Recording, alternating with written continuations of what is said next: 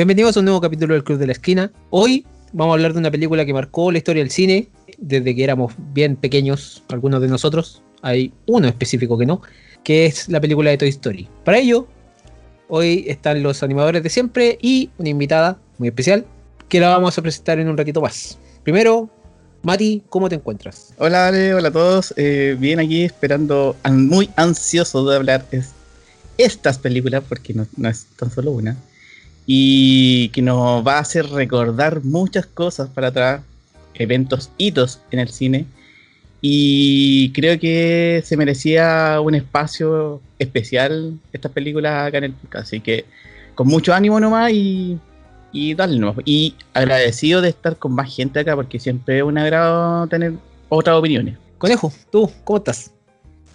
Hola, bien. Hoy vengo contento y en modo filosófico a comentar algo muy terrible de esta película que me encanta, pero al mismo tiempo me inquieta.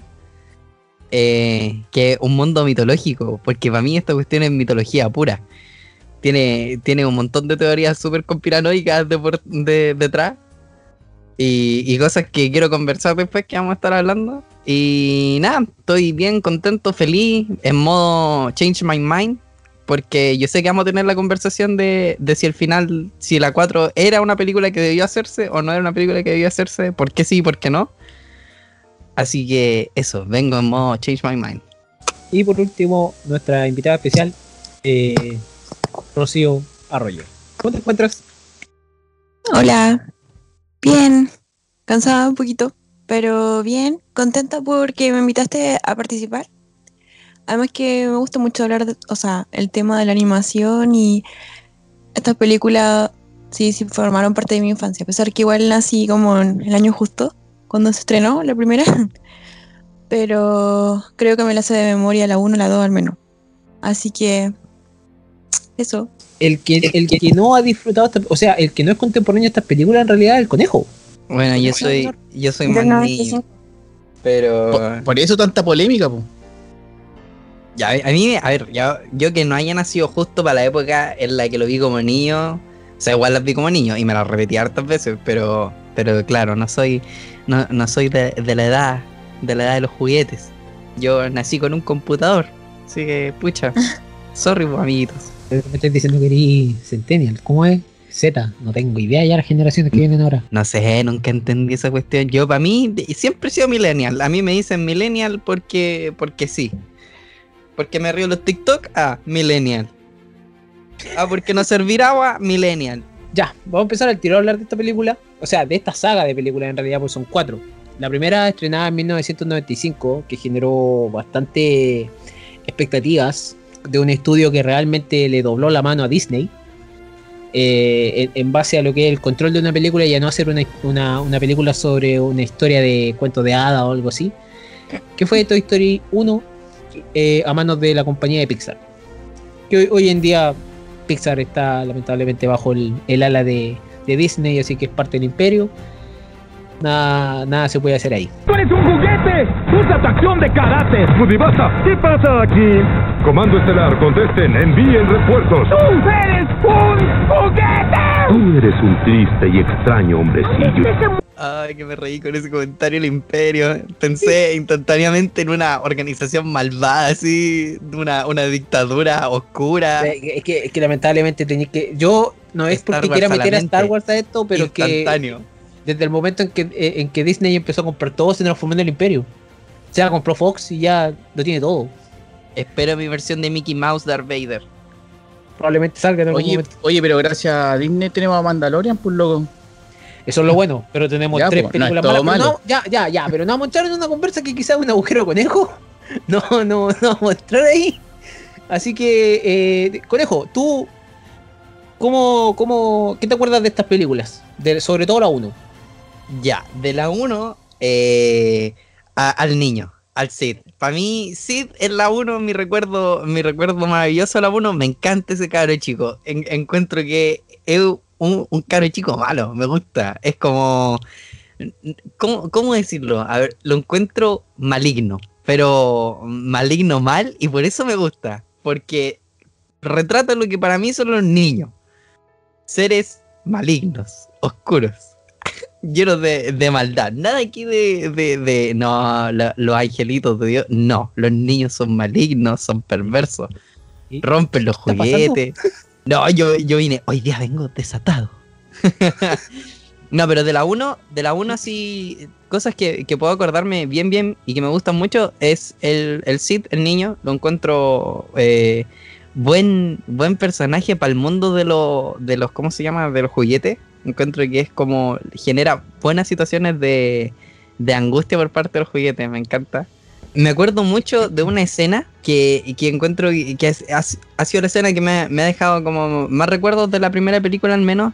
Y es cuando eh, vos se da cuenta que, que es un vil y sucio juguete. Ese eh, es mi momento, mi momento película 1 de Toy Story. Cuando yo me di cuenta que era un juguete para ella. Yo no sabía que iba a llegar a esa parte, weón. yo, yo fui Buzz Lightyear en ese momento.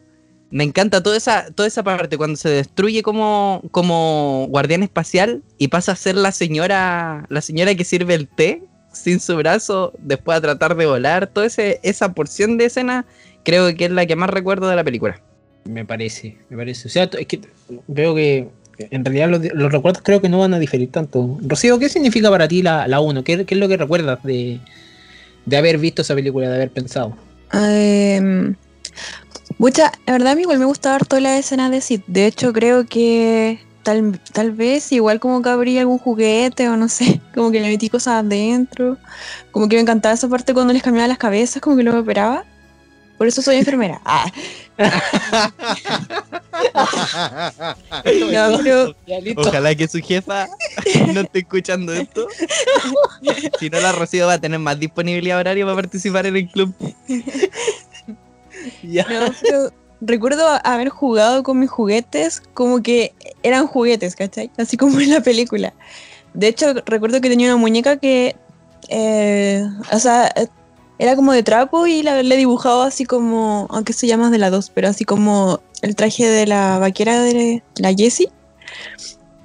Em, pero, no sé, o sea, me- creo que me la sé de memoria la, la película la 1, o sea, me sé los diálogos, todo.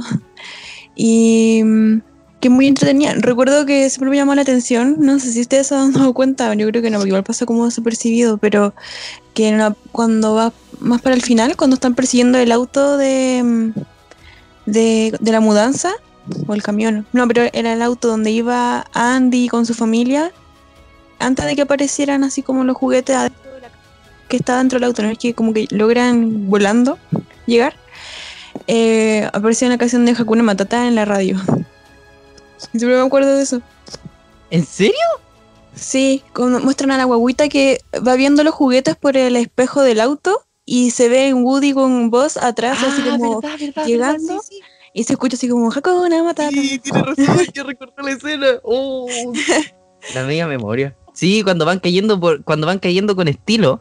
Y la, la ¿cómo se llama? La, la, la hermana chica del, del Andy. Sí, la bebé. mira por el reflector y aparece el mensajito de los objetos están más cercanos, no sé qué. Y se escucha Claro. "Hakuna Matata", Y la niña empieza como a gritar contenta porque ve los juguetes.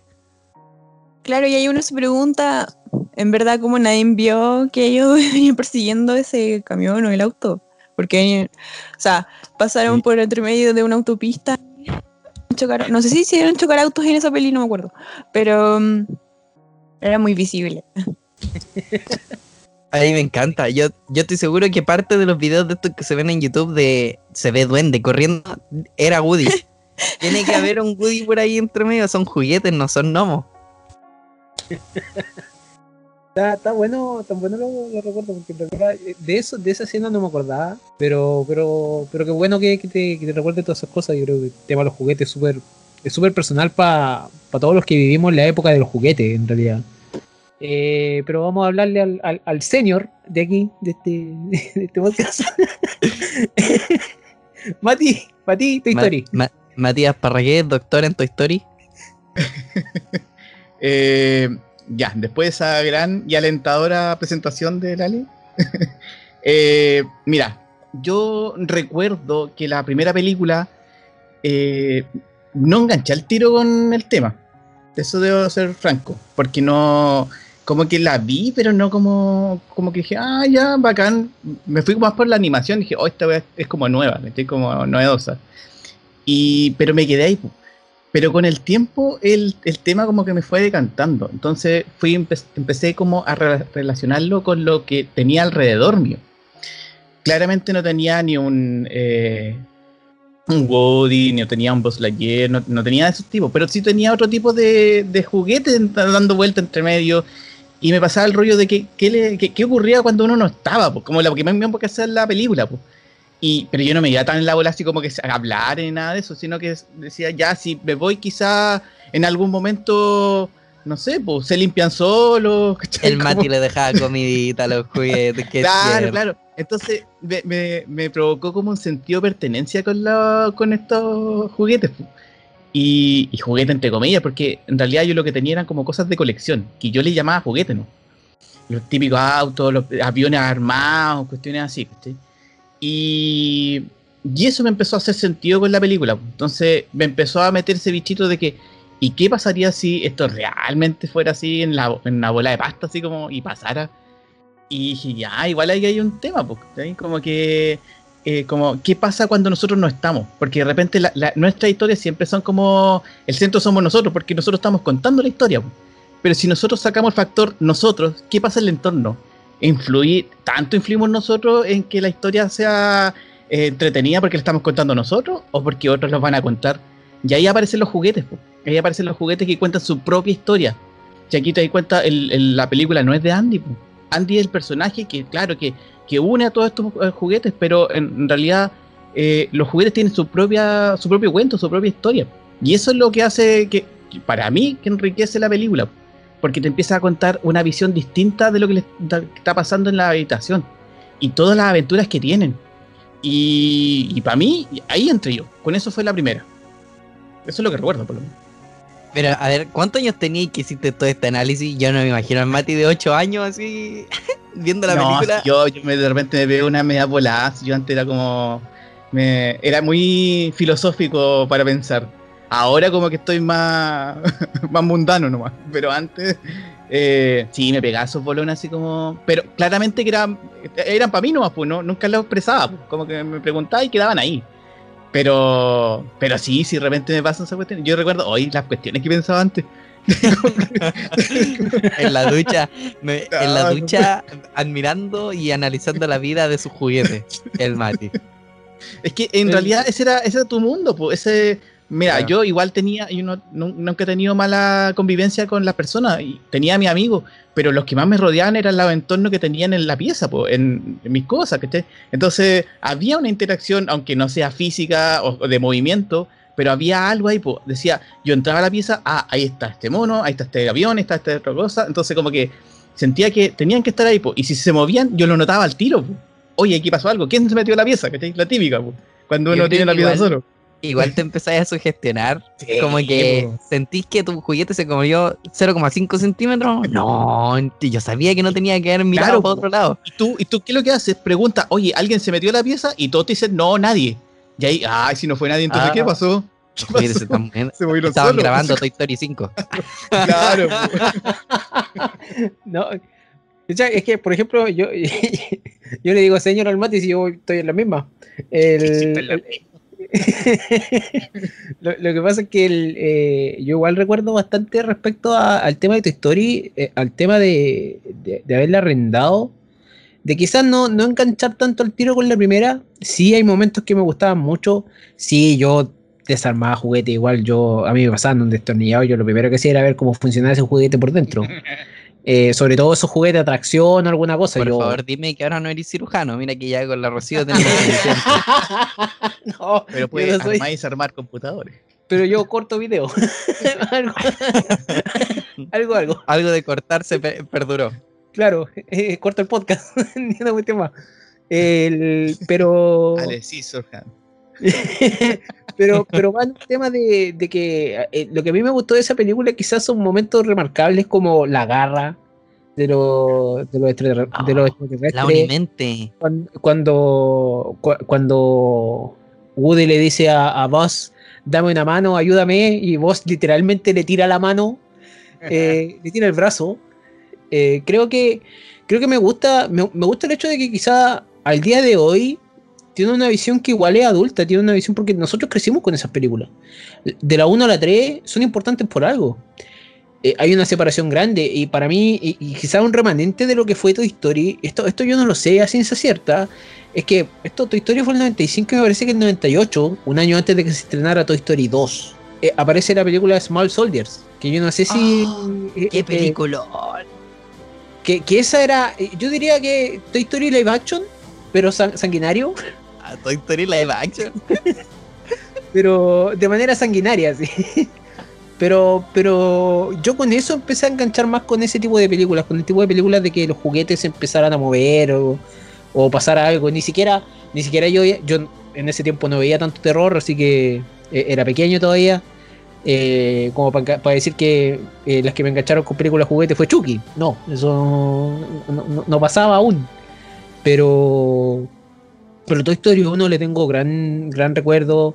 No, no sé, no sabía tantos detalles, me gusta mucho, pero yo con la que enganché más fue con la 2. Oye, de la 1 hablando de terror, ¿no les pasa mucho que son muy perturbadores los juguetes del Sith? Sí. A mí me pasa que cuando vi la cabeza de la guagua con las patas de araña, yo exploté. Exploté y yo de chico era bien, bien, bien, bien miedoso. Para mí esa escena era, era atroz. Y, me pasa mucho el tema, por eso yo les digo que yo venía con un tema así como místico de esta película, porque a mí me interesa mucho lo que son los juguetes. ¿Qué son los juguetes? ¿Por qué los juguetes viven? ¿Por qué cuando aparece el Andy me congelan la película y todos los juguetes se hacen los muertos instantáneamente? No sé si mueren de verdad, entran en un, en un coma, saben lo que está pasando mientras aparece un humano o qué onda, pero me, me pasa mucho mientras van pasando las películas que uno ve que los juguetes sufren, po. Por ejemplo, el Woody se quema y le duele, ese tipo de cosas, pero por ejemplo, ves a vos sin un brazo y eso no le duele, entonces, ¿en qué momento o cuáles son lo- los rangos en los que un juguete sufre, un juguete no sufre? Porque si eso pasa, los juguetes del Cid, loco, eso, para mí, tu historia ahora, instantáneamente película de terror. que eso, eso lo, por ejemplo, eso es lo que decía yo delante, ¿cachai? Que es la historia contada por los juguetes. pues. Porque en el fondo, eh, el que te lo estén contando así hace que. Mira, mira la media vuelta que sea, voy a darme. Que el Andy sea la normal. pues. Como nosotros vemos que, que la normal que un juguete se empieza a mover y que empieza a hablar. ¿Por qué no es Andy el, raro? Si estamos en el mundo de los juguetes. Entonces, como que. A mí me da a entender que eh, es todo esto que está como, como entrelazado entre los juguetes, entre, entre que tengan sentimiento y sientan cosas como el dolor, como la pasión, como la amistad, la amistad, juguetes que tienen amistad. Entonces como que dentro de todo este mundo existe también eso contraparte, porque está lo, como con lo bueno y lo malo. ¿Sí? Y con lo- los juguetes de Sid, cl- claramente es cualquier, oye, cualquier cabeza de muñeca es terrorífico, aunque no esté puesta en una araña. Hasta que esté botada por ahí. Cualquier cabeza de muñeca que le falten los Por e- pelos, Da miedo. Sí, por, e- por eso existen eh, hoteles de estos medio raros eh, en Estados Unidos donde te, te dan a. Para, para que tú te quedes en la habitación de las muñecas, que esas muñecas de porcelana. eh, ay no. Que te queden mirando. de- O sea, sí, igual. Como que. mm, sobre todo en la última película, como que tratan tal vez de analizar un poco eso. Porque igual es como más. Creo que igual podría ser como un poco más filosófica, porque como que se cuestionan tal vez qué es un juguete, porque la chica está como que crea uno en el fondo y que no tiene como mucha conciencia de sí mismo. Entonces, igual es como raro eso, porque. ¿Por qué podemos ver? O sea, claro, ¿qué les da vida? No sé, es como.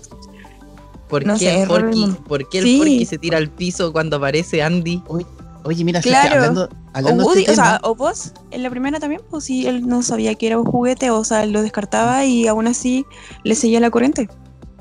oye, hablando de este tema, y bueno, esta idea no es mía, es del, del Cesarito, porque lo vi el otro día. Cuando hizo el Cesarito. comentario de que, de que, de que, ¿por qué si Box Player decía que no eran juguetes y aparecía Andy, se transformaba en un juguete? Se hacía como, se paralizaba. Si en Exacto. realidad no, Claro, eso, eso como que me dio mucha vuelta al Lo tema. místico, ¿será que hay una fuerza, hay una fuerza sobrenatural dentro de esta, de esta mitología de los juguetes que termina obligándolos a que cuando uno va a jugar con ellos, instantáneamente mueran así, como que Claro, porque- y, y- y estás muerto? Mm, ¿O qué? Pero es que ellos, ellos volvían al lugar donde los había dejado Andy. Como que sabían que tenían que eh, retomar su posición. Y además, eh, como que cuando Andy dejaba de jugar con ellos, como que lo que extrañaban era que jugaban con ellos, porque ellos como que sentían que eran felices cuando, cuando Andy los usaba. Como que Entonces, su, su misión era entretener a Andy. Esa era su misión Claro. en la vida. Yo y mi ex. Me están volando la cabeza. Eh, no, en serio, es que la conversación está, está buena ya hasta, hasta el punto donde ya nos estamos metiendo en esos temas, pero es que ya es que Pixar tiene que escuchar este podcast y, a- y- y- ponerle a Toy Story 6. Tío Pixar, por 35, favor, un documental en Netflix, Amazon Prime, Disney, en todas las plataformas, por favor, de tres horas explicando la mitología Pero- y el mundo de Toy Story. Gracias. Pero está bueno, está, está bueno saberlo y esto lo voy a comparar que quizás con otra cosa. Lo que pasa es que lo que no sabemos en este momento es qué le da vida al juguete. Claro. Y, la, y la obviamente está la idiosincrasia de ser el juguete, que es el tema de, de ahí viene Andy y tirarse al piso, ¿cachai? Y Mm. todo ese tema. Y, pero, pero al mismo tiempo, lo voy a comparar de nuevo con otra. El tema de los Transformers en algún momento nunca se supo qué es lo que impulsaba un Transformer hasta que se supo que era la chispa. La cosa que tienen en el pecho. Eh, algo tienen que tener los juguetes. Y, y- y el tema, por ejemplo, saltándonos a la película, a la última, el tema con Forky, eh, quizá tiene que ver con, con, con cómo el niño para poder darle vida a ese juguete también. Pienso yo. En realidad, porque Forky, Forky es medio. Forky, weón, sí, no, no, no, no, no lo puedo decir de otra ahí, manera. ahí se, arma, se arma un antecedente. po. Primera vez que vemos un juguete nacer. po. Claro, Claro. pero en, en también arte vimos manual uno en el morir, colegio.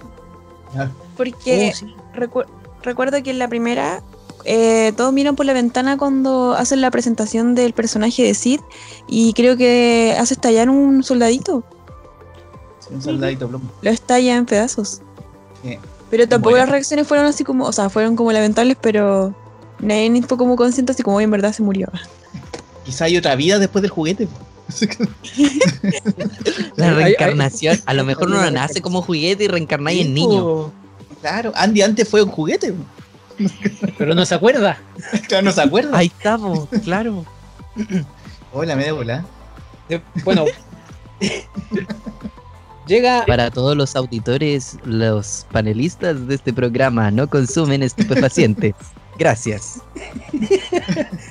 el bueno tanto generó esta película que al fin y al cabo con el tiempo se hizo una secuela la secuela llega cuatro años después eh, asumiendo también que el- en los 90 animar una película era un tema bastante difícil o sea un guion que, que tuvo la ayuda de muchas personas eh, vio la vida un poquito el, el 95 un poquito después de, de que le habían igual sacado personas para poder trabajar en el Rey León en esos tiempos Llega el 99 con Toy Story 2. Ya me asustaron, es oficial. ¿Qué vamos a hacer, vos? Usar la cabeza. ¡Pero no Esta es la película que a mí me engancha. Esta es la película que a mí me, me da otra cosa porque aparece una nueva figura eh, en- dentro de lo que es la, la, historia de la, de la película, que es el coleccionista.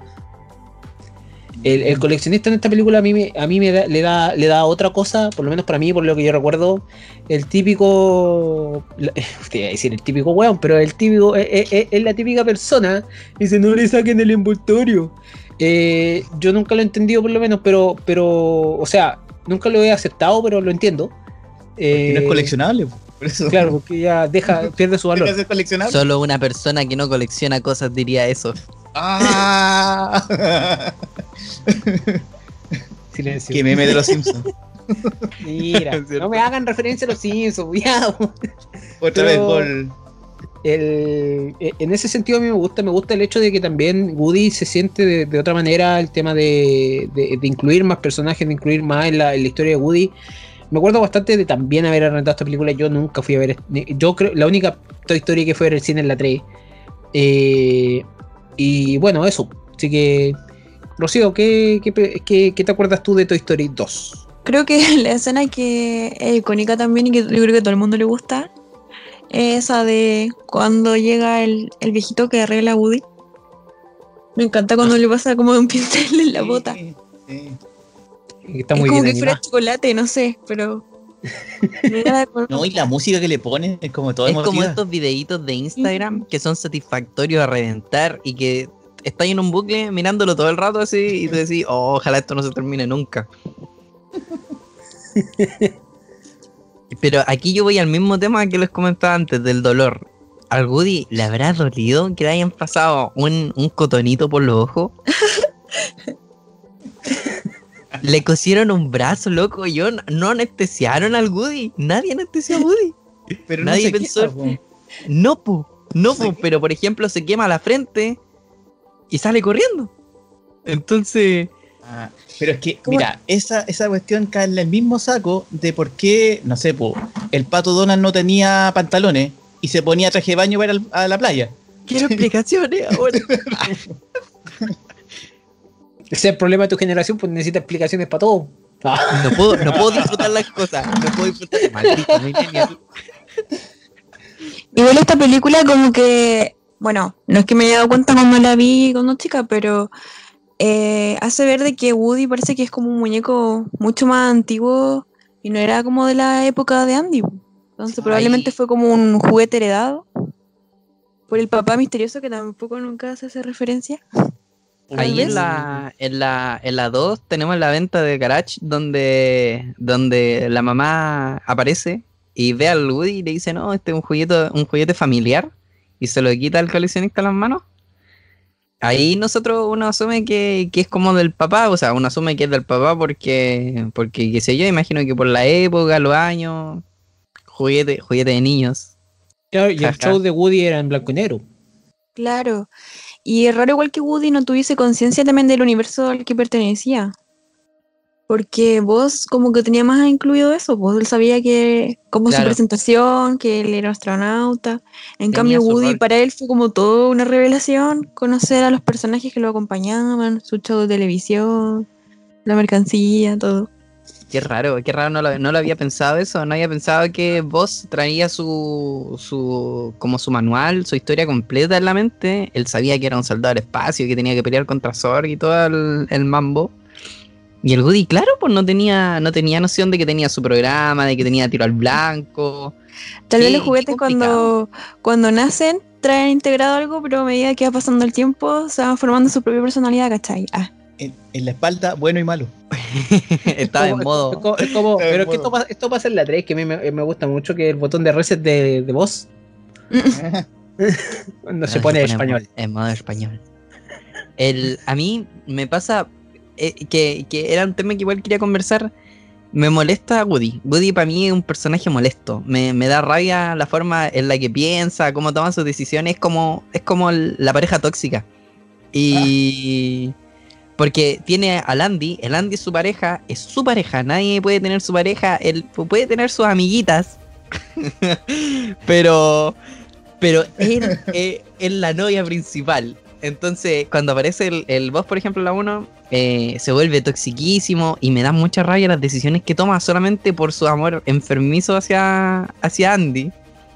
Y me pasaba esto de que yo pensaba, ¿cuántos años realmente tendrá Woody? Porque si es un juguete muy antiguo, eh, tendrá este como proceso de madurez que tiene lo, que tenemos los humanos, que tienen los humanos, pues, el, el, el extraterrestre. Que tenemos los humanos, este proceso de aprendizaje, ¿en qué momento un juguete llega a un nivel de madurez? Porque Woody tiene, tiene que tener sus buenos años, desde el blanco y negro hasta la etapa en la que estamos.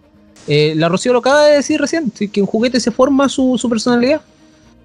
Ah, sí, pues sí, pues no, sí. Pero yo a lo que voy es lo siguiente. Por ejemplo, el, el boss, cuando pasa, cuando llega, el boss no, no tiene estos como, claro, es un juguete nuevito, tiene estos mambos como de delirio de que es un guardián eh, extraterrestre, pero sus decisiones no son decisiones como, como tontas, pues como de cabro chico. A pesar de que vos, si lo, si lo vemos como en, en años humanos, vos sería como el nieto literal de, de Woody. Entonces, a, a mí me pasa. eso con el Woody, pensar que es como muy, muy, muy tonto, muy inmaduro. El viejo capataz, ese personaje como que estaba ahí, que era al final como el villano de la peli, eh, decía de que como que fue reemplazado toda su era por los Buzz Lightyear. Como que recuerdo que algo así mencionaba. Lo que sí me pasa con el Woody, por ejemplo, es que cuando pasan las películas y van pasando los años, siento que se vuelve cada vez más maduro. Y ya las decisiones que toma ya no son decisiones tontas. O sea, por ejemplo, ya después de que pasa de Andy a Bunny, eh, ya no piensa en su bienestar personal, ya no es él el, el favorito, piensa en su niño. Y eso encuentro que, que hace como, como un cambio de, de switch en el personaje. A mí me deja de molestar eh, el Woody en la 3. En la 1 y la 2 lo odio, lo detesto, pero- me carga. Bueno, para empezar las dos, lo que más recuerdo es a Jesse a mí. Este personaje nuevo que me, pareció de primera como que venía como a remecer todo el tema, ¿cachai? Como vino la- el juguete nuevo, eh, está al centro, hay que ponerle atención, pero te das cuenta que tiene todo un trasfondo para atrás y lo de la mamá es terrible. O sea, es que para mí es una de las escenas como más... Es como un fatality del corazón, así ¡oh! Sí, la canción, Sí, la sí. canción. Oh, no, yo la Oh, escucho y lágrima al tiro. Sí, es que, es que es demasiado emotiva. Me imagino para un. ¿Cómo le explicáis a un niño que está mirando la película el sentir de eso? Porque Claro. para uno ya es como bien fuerte. pues, ¿cachai? Entonces, para el niño, para que lo entienda, eh, tiene, yo, yo creo que lo comprende de otra forma, pero, pero yo creo que con el pasar del tiempo lo va a empezar a, a masticar más y, y a tragar el- la escena en sí. Entonces, para mí, las dos es, es Jesse, eh, todo lo que conlleva eso, y eh, el asunto de. Bueno, también la escena del, del que repara, el reparador de juguetes, que no sé el nombre. Y el también viejito me Pixar. parece. Claro. ¿Te parece mucho el viejito el viejito Pixar. Entonces, para mí, las dos es como bien emotiva. ¿cachai? Como que, como que conjuga muchas esas cosas, como que te, te quiere como atrapar en base a eso. Porque la primera, para mí, era como descubrir. Descubrir quiénes eran estos juguetes, de dónde venían, o sea, cuál era la dinámica que tenían. Esta es como que te aprieta, ¿cachai? Como que te dice, ya mira, ya conoces a la mayoría de los juguetes, ahora te estamos dando qué es, qué, qué- cuál es su trasfondo, ¿cachai? ¿Qué, es lo que, lo que conlleva? Entonces, como que, para mí, las dos es, es como eso, como que, pucha, es como medio, no sé si cae a lo meloso, pero, pero, pero sí me hace recordar como sensaciones, más que la uno. Como que te lo humanizan. Yo creo Sí. que yo creo que la 1 pasa que es como muy de niños, como película pa- Sí. para disfrutar de niños. En la 2 yo creo que ya mientras uno va creciendo, ya le em- empecé a encontrar otro sentido y ya te golpea más que yo creo que a un niño. O sea, Sí. para mí tu historia, el pretexto de que es película para niños es solamente que son juguetes, pero en realidad las emociones que proyecta, yo creo que se disfrutan mucho más cuando uno ya es más consciente. No, y llegáis al punto de que decir, ya, son juguetes, pero, pero tienen tantas actividades como humanas que uno llega a representarse con ciertos personajes. ¿cachai? Como que dice, ya, si igual yo conozco como a un, no sé, po, a un Buzz Lightyear que trata de como de reparar todo, como que ser líder, ¿cachai? Como que trata de como de, de, un- unificar los grupos, ¿cachai? Tenemos al, al vaquero, ¿cachai? Que, que nos hace cuestionarnos de repente, o el mismo, porque eso mismo que decías tú, que es como es mi pertenencia, es mi... Entonces como que eh, siempre como que hay una persona que acapara cosas, pues, ¿cachai? Como que acapara amigos, acapara sentimientos, acapara... eh, como que me pasó a mí, pero lo mío es más fuerte que lo tuyo cuando lo estoy contando. Sí. Entonces, como, a mí, a mí me pasó. Eso es como, es, es- es un, es un Woody. Es un Woody humano. Pero con el pasar de las películas, como decís tú, va creciendo también. Y eso es lo más raro de todo, porque va teniendo desarrollo, pero un desarrollo humano, no un desarrollo juguetil, digamos. Entonces, eso es como que... Eso. Además, esta película al final plantea otra cosa. Y no sé si se acuerdan que trae chascarros. Te hace ver Ah, de que en sí. verdad los juguetes son Sí, Al actores. final, ¿verdad? Como como que son actores. actores. Sí, sí. Yo, Sí, yo iba a decir eso ahora, incluso la Rocío me ganó, lo cual está muy bien. El hecho de que eh, a mí me enganchó esta película por eso. Los chacarros del final para mí pagaban mucho la película. Me, me gustaba el hecho de que de, de, de las bromas que le hace Woody a, a, a Buzz pintándole la ala, pint- eh, marcándole los ojos, eh, el bigote, creo que son muy buenas. O, o la talla de bichos diciendo que iban a tener continuación y aparece el brazo de, de Buzz.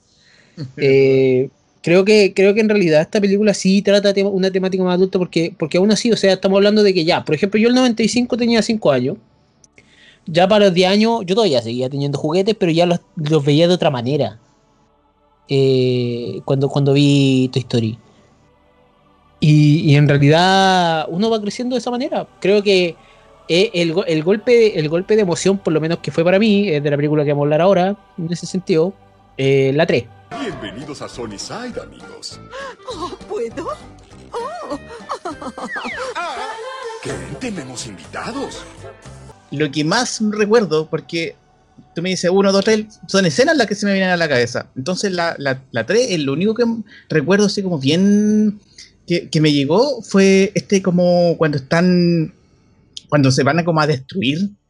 Y sabes que ya ahí ese es lo, el culmine de la humanización del juguete. Como que sentís que eh, eh, tú perfectamente podrías ser un amigo ahí que está en peligro. Ya no es un juguete, es un amigo. Como, como, Oliver Atom con su pelota, es un amigo. Entonces como que... eh, esa, esa escena yo creo que esta es, no tiene nada que envidiarle a cualquier producción eh, hollywoodense o de una película normal, ¿cachai? No de animación. Porque yo creo que tiene de todo, ¿cachai? Tiene, tiene ese- esa cuota de emoción, tiene esa cuota de, que- de, de suspenso, tiene los personajes, cómo se desarrollan, y eso que son, son hechos en computador, entonces eso más te impresiona. Y, y eso que se vayan como a la juguetería también es como que para uno, igual como, no sé, le provoca algo, ya que, como decía yo en la, en la 1, tenía los juguetes, sentido de pertenencia, pero llega un minuto en que tú tienes que Espérate, separarte de ellos. Sí, la, la Rocío dijo algo. Eh, es la guardería en la 3, no es la juguetería. La juguetería en la 2. Ah, sí, guardería. La guardería. Mira, es que son tantas películas de Toy Story que ya uno se olvida. Eso, pues, lo- lo- la, la- la idea que quería desarrollar era que ese sentido de pertenencia que te- se te va desarrollando en la 1 y la 2, en la 3 llega un minuto en que tenéis que ya hacer el, el- el- el cambio, pues, ¿cachai? Como todos nosotros, todos nosotros tenemos, incluso hasta las relaciones eh, personales, tienen, tienen ese, ese estiramiento. Como que de repente tengo, o por trabajo, pega, eh, estudio, en un momento tengo que desplazarme a otro lugar. Y dejo amigos, dejo familia, y esa cuestión es como que se- ese chicle se va estirando. Lo mismo pasa acá, pues. Esto, esto lo representas más como una, como una metáfora de eso, yo lo vi. Claramente esto lo vi como más maduro, no con, con los ojos que tenía cuando vi la primera. Entonces, esa relación uno después lo- la, lleva hacia, hacia su vida. Yo creo que todas estas películas tienen ese, ese es que esa es la gracia que tiene, que tú la podís moldear a lo que me pasó a mí. Quizás yo no soy un juguete, pero sí tengo relaciones con las cuales se identifican los juguetes también. Y para mí esa película es eso. ¿Cómo, ¿Cómo hago yo la transición entre una cosa y la otra? Sí, yo creo que me sentí igual como bien identificada con esta película porque yo nací en el 95 y tal vez cuando empecé, entré a la U creo que no sé si parece que coincidí con Monster University, pero igual como que son de años parecidos, parece. Entonces, Andy entrando a la universidad, yo más o menos como que igual. Y, y o sea, yo soy bien llorona con las películas, pero creo que en esta, más me- o sea, donde me quebré más fue cuando Woody, o sea, cuando Andy juega con- por última vez con los juguetes. Ahí fue, esa parte me dolió más. Y cuando, no sé, se subía, se subía al auto y los y los veía así como todos reuniditos con otra niña, no, no sé, fue como doloroso. Yo creo que aún guardo algunos juguetes en mi casa y no sé si se los regalaría a alguien. ah. Pero, pero, mm, no sé, igual fue, me hizo como cuestionar esta peli, porque, por ejemplo, ya, se nota que en la 2, a vos, eh, como que le, le gusta Jessie, eh, y como que pasaron caleta de años entre una película y otra. en- y como que no habían como avances como personales, como de relaciones personales, como que de recién aquí como que le demostró más, por ejemplo, o, o, o ellos están, o es como que se estancan sus relaciones. Sí, eso es verdad. Sí. Porque tiene esa cuestión del. De, de- es, que, es que sigo diciendo que son esta película. Ah, es como de separación, pero ¿cómo, cómo hace la transición entre una etapa y otra? Acá lo vemos en Andy.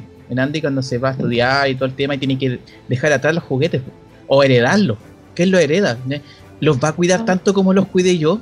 ¿Sí? Como les va a tener tanto cariño como yo. Entonces ahí está el asunto. Quizás todos tenemos algún elemento que le tenemos cariño de repente. Y no sé, pues tenéis que o regalarlo, tenéis que guardarlo. Y, y te queda esa sensación de como, pucha, si alguien lo, vaya, lo va a encontrar o se lo paso a alguien, lo cuidará tanto. A mí me pasa, por ejemplo, con los libros. ¿sí? Me pasa que yo presto el libro y digo, pucha, ojalá es que lo cuide tanto como lo cuido yo, porque, pucha, yo soy de esos que hasta limpia el libro cuando, lo, cuando lo termino de leer. Entonces, esa sensación me provoca a mí en, lo- los juguetes. Andy quizás pasaba por lo mismo, pero, pero él trasciende an- ante eso. Y, queda la, heredera que, si me equivoco, es la hermana, ¿no es cierto? No. La que- No, no, no. la- No, la- pues. ah, no, no, no, la niñita, la niñita, claro. La niñita de la niñita guardería. guardería, Pero de sí, hecho, hasta razón. la misma hermana de Sí. Andy como que desprecia los juguetes porque le pasan, creo que bota a la basura la Barbie o, la, Sí, o se la pasa a la mamá para que la done.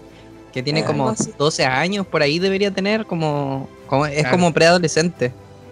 Sí. Sí, razón. Y anda con el celular. Anda metida en el celular todo el rato. Andy a su edad todavía seguía jugando con los juguetes. Como que ahí se nota igual como la diferencia de, de épocas, o sea, El de, nacimiento de los millennials. de décadas, claro. Claro. Ese te representa a ti. Mi generación llegó a arruinarlo todo. Nos merecemos el COVID. Eh, a mí me pasa, a mí me pasa con esto de que, de que claro, yo siento que en esta película ya dejamos como, o sea, siguen siendo juguetes, pero ya tienen este concepto más como de, de humanos, más humanizado, porque por ejemplo, yo no estoy seguro si en esta donde el, el cara de papa tiene pareja, no sé si, no sé En si la parte dos. en la 2. Eh, En, la- en Sí, parte- yo la en tengo. realidad, la dos. en realidad parte en la 1, porque la 1 termina con Ah, el sí. tema de lo De la lo Navidad. último, sí, la Navidad, cuando los Ah, claro, ahí igual, llega la parte igual que como comienza, los soldados diciendo cuáles son los regalos Claro. y claro, está Tenemos el una señora cara de papa. eh, eh, y tenemos una señora cara de papa, esa y la señora cara de papa empieza a salir en la 2, que un dato curioso, mi papá se parece al señor cara de papa. Oh, oh, cobra derecho al tiro nomás que, que viene y suelta las tiene, lucas. tiene, tiene el bigote y se pela entero, es igual a cara de papa. A mí me gustaban los chascarros de los señores caras de papa en la 2, cuando le meten las cosas por detrás, y los monos. los monos. Muy bueno. Una, una- pelota de golf, por si acaso. Eh, y eso, pues yo encuentro que, por ejemplo, en la 3 ya empezamos a ver mucha, mucha, mucha, pero mucha más humaniz- hum- hum- humanización en, los- en los juguetes. En el sentido de que, de que el Woody, por ejemplo, ya, ya deja de ser este, este pelmazo que me cargaba en la 1 y la 2 y empieza a tener problemas con, con ¿qué decido? ¿Decido a mi niño o voy con mis amigos? ¿Voy con mi familia? Porque básicamente los juguetes son su familia. Y, y esta, esta como disyuntiva entre los dejo en, el- en la guardería y me quedo yo con esta niña nueva, o, voy donde Andy, me voy a la universidad, ¿qué hago? Me encanta, me encanta este cambio de personaje. Para mí Woody aquí ya me gusta, ya no es un personaje basura que me darían ganas de que, que, pucha, que se lo lleve el coleccionista y lo manda a Japón a donde quiera mandarlo. Sino que ahora ya como, como que me empieza a gustar y empiezan a ver estas relaciones. Empieza a estar el, el- mundillo de que, ah, el boss se está pelando con la, con la Jessie en modo español. Y, y claro, se me empiezan a cerrar la historia de los personajes y, y, y empiezo a sentir esta como, pucha, están creciendo, están todos creciendo. Crece el, el Andy, el boss ahora va a tener pareja, el, el cara de papa está en- emparejado también y como que todos se están yendo y me están cerrando ciclo y empieza la angustia de ¿y ahora qué voy a hacer? Lo que decía la, la Rocío de esa escena final donde tenemos al, al Andy entregando los juguetes y yo creo que a mí lo que, lo que más me dolió de ver esa escena no fue tanto el, el tema de perder los juguetes, sino siento que el de decir crecí, cooperé, ya aquí no hay vuelta atrás, esta es una etapa que tengo que quemar, dejo de ser niño a partir de ahora y me toca empezar a ser un adulto. Yo creo que esa es como la etapa que, que a uno le duele, porque ¿para qué estamos con cosas? Uno a veces piensa y dice, ojalá volver a ser niño, no tenía tantas preocupaciones, era jugar, no era como... Igual entretenido ser, ser eh, niño, uno disfruta más las cosas, como que todo te maravilla. Entonces yo creo que esa sensación de tener que pasar esa etapa y decir, oye, ya, po, te toca, te toca madurar, te toca crecer. Yo creo que eso igual genera esta como sensación de dolor en la parte y escena final. Y antes de terminar mi, mi, mi, Mi posición. Sí, mi exposición. no Quiero te agradecer. Muy buen dato, crack, pero no se lo pregunté. Eh, creo que esta película para mí es mi película, visualmente hablando, favorita. Es la que más me gusta. Creo que tiene, tiene muchos matices. Los colores que están en la parte cuando el, el- Andy va a dejar a los juguetes, que es todo como cálido, es como cercano, pero al mismo tiempo me genera mucho esa sensación de lejanía porque el Andy se está yendo a la mugre y está dejando el juguete de atrás. Y todo lo que tiene que ver con la guardería me encanta. La, la guagua esa gigante, el mono en las cámaras, para mí, oh, toda esa escena de, de cómo usan las canastas como, como cárcel o que se pongan a apostar adentro de la máquina de, de comida. Me encanta. Creo que visualmente la 3 es mi película favorita, es la que más me atrae en temas de paleta de colores, el, el- en el salto también digital que entre la 2 y la 3. Porque, eh, da mucho miedo. ¿cierto? Sí. que da miedo. Cuando está como en un columpio sol en la noche. ¿Qué onda? No sé, no sé qué le he encargado, a quién le hicieron tanto daño dentro de Pixar. que está preocupado de que todos lo pasemos mal con al menos un personaje en cada una de las películas. Hay, hay un, hay un tema con la 3. eh, resulta que yo la 3, la, esto ya es el 2010. O sea, han pasado 11 años desde que fue el estreno de, de Toy Story 2. Obviamente el salto eh, es grande. Ya tecnología habían para hacer animaciones y muchas otras cosas más. El tema para mí es que esta fue la primera película de Toy Story que fue a ver al cine. Yo terminé llorando. O sea, adiós vaquero y yo explotando en el cine. Oye, resulta ¿fue tu que- primera que- película fuiste al cine? No, de no, la primera Toy Story. Ah, ah. No, sí, la primera película que fue a ver al Por cine fue. eh, no, no me acuerdo, pero fue el 96, parece 97. El tema específico es que yo, por lo menos, obviamente, yo estaba en Santiago en ese momento eh, y resulta que yo fui a ver esa película con, unos amigos de, de la carrera. Yo vieron para el lado, ellos también estaban llorando. Yo dije, ah, ya no estoy llorando solo. Y después empezó a escuchar sollozos por, por la sala de cine y dije, no estamos solos. Y ya. Puedo llorar tranquilo. Podemos llorar tranquilo. Eh, fue- es súper emocional el hecho de que de despedirte de tu juguete, de despedirte de tus cosas. Eh, en, en realidad, para mí eso significó esa película. En términos de animación es sublime, o sea, eh, eh, es increíble. Me gusta también el tema del villano, el villano resentido con los niños, el, el oso Lotso se llama. Entonces, creo que, creo que está muy bien la mafia esa que tiene, el mono en las cámaras, para mí resulta hoy en día muy inteligente. Más encima de estos monos que hacen ruido de estos que tienen platillo en las manos y, y les da cuerda. Creo que, creo que todos los elementos están muy bien ocupados. El, el- pero el elemento que más me gusta es Buzz Lightyear español. Eh, e- ese para mí me sacó mucha risa. Ver, ver el tema de. cl- Claro, ah, hay una cosa que, que- quizás me molesta hoy en día, que, que me molesta de la 3 a la 4. Que es el hecho de que eh, Bo Peep en la, en la 2 termina regalada. O en la 3. En la 3 termina regalada. Y como que a, a Woody como que le importa un, un- un huevo. Mm, ya. Eso, eso me, me, me- me molesta un poco de la, de la 3 a la 4, pero ya hablaremos de la 4 en un ratito más. El tema, el tema con la 3 es prácticamente la, la despedida. El tema, eh, para mí fue eso.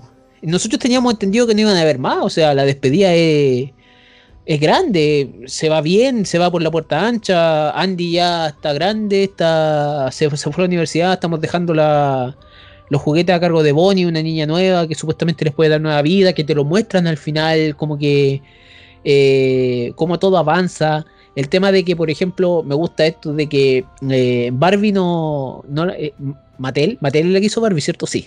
Sí. Eh, no prestó la licencia para usar a Barbie en la primera, pero sí en la 3.